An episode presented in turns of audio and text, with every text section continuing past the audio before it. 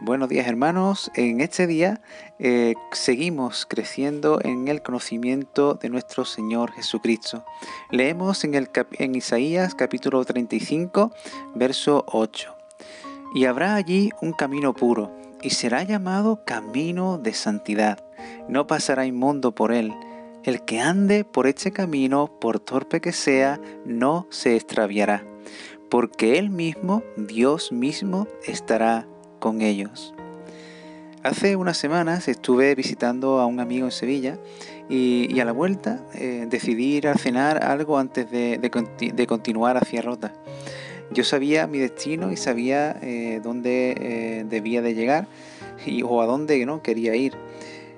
pero en mi torpeza, a pesar de la ayuda del GPS, me, perdí. Me extravié por las calles peatonales del centro de Sevilla y con, el coche, ¿no? Y realmente no tenía ni idea de, cómo salir de, aquel lío. Entonces eh, un hombre mayor se dio cuenta de, que yo estaba perdido y se acercó al coche y me, advirtió diciendo, mira, si te coge la policía por aquí te van a multar porque es calle peatonal y, está prohibido eh, circular por aquí. El hombre amablemente me, indicó el camino de regreso y se fue. Eh, gracias a, estas indicaciones del hombre, eh, pude conseguir eh, salir de, la zona peatonal, de la zona prohibida. Pero aún así, seguía perdido y, no encontraba el camino de regreso. ¿no? Sabía mi destino, estaba en el camino, pero no había, pero, pero me había extraviado. Unos metros más adelante, en un semáforo, unos hombres en un coche que estaban al lado del mío se interesaron por mí y, ya que me, habían visto ¿no? en, la zona peatonal. Entonces yo les dije a dónde, a quería llegar y ellos eh, me empezaron a indicar el camino a mi destino. Pero el que conducía dijo, mira, mejor sígueme, que te acompañamos y que te llevamos al sitio. Y gracias a la guía y al acompañamiento de, estos hombres, a pesar de mi torpeza, pude llegar a mi destino. El primer hombre solo me, indicó el camino, pero estos dos no solo me indicaron el camino, sino que me guiaron por él y me acompañaron en él.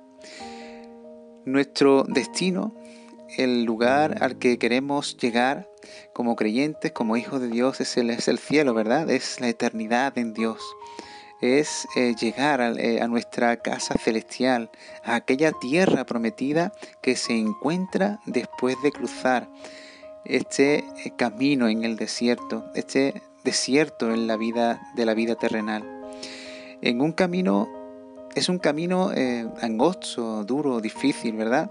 Con etapas de altas dunas y otros de, valles, donde por las inclemencias del tiempo o de la vida podemos sufrir algún traspiés, correr algún peligro e incluso en nuestra torpeza extraviarnos y desorientarnos en este camino.